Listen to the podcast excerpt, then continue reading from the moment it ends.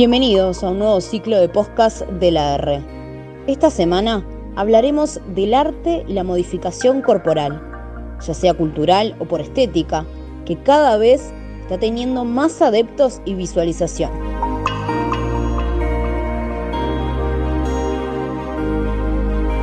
Joana Dos Santos integra Dermis Tattoo Uruguay, en el que dentro de su amplia gama de arte y entretenimiento, medicina y salud, se colocan piercing y nos cuenta cómo es el proceso de perforación,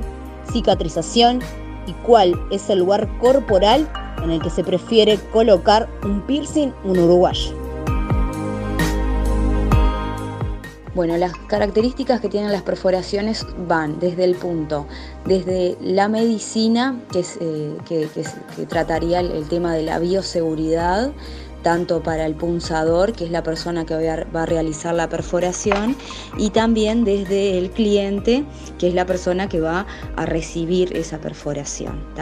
Este, en, cuanto a bioseguridad, eh, a barreras, utilización de guantes, de tapaboca, de cofias, de un, delantal, de un equipamiento este, correcto. También las características edilicias que van desde la sala que debe tener determinados este, aspectos que van desde que sean las paredes lavables, desde que tenga una camilla, un lugar específico para realizar la perforación, la luz, la posición, demás. Y este, después este, están las características que van desde la perforación específica, que sería el ángulo de la perforación, el lugar del cuerpo donde se va a realizar, y después están los materiales que, bueno, que tienen que ser estériles desde, este, desde los guantes, las gasas, las agujas, la joya que se va a colocar la persona también tiene que estar estéril. Este, otra característica de las perforaciones van desde el material de la joya que se va a colocar, que puede ser este, titanio, que es el mejor material, o acero quirúrgico, que es el 316L.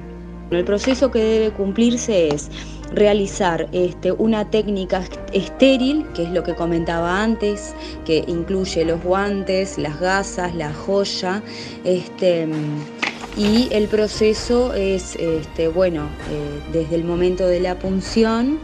hasta, eh, depende del lugar del, cuerpo que la persona se perfore, este, por ejemplo, si es el lóbulo, este, bueno, el proceso de cicatrización puede durar entre dos meses a cuatro meses. Independientemente de dónde sea la perforación, el proceso de cicatrización incluye el lavado de la perforación tres veces al día con jabón neutro, de pH neutro de glicerina y suero fisiológico. En ese proceso la persona lo va a lavar tres veces en el día durante un mes y este, se solicita al,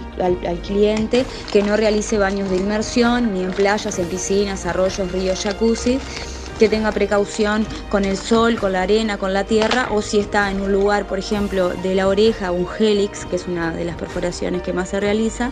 tiene que tener precaución con el pelo y con la utilización de lentes.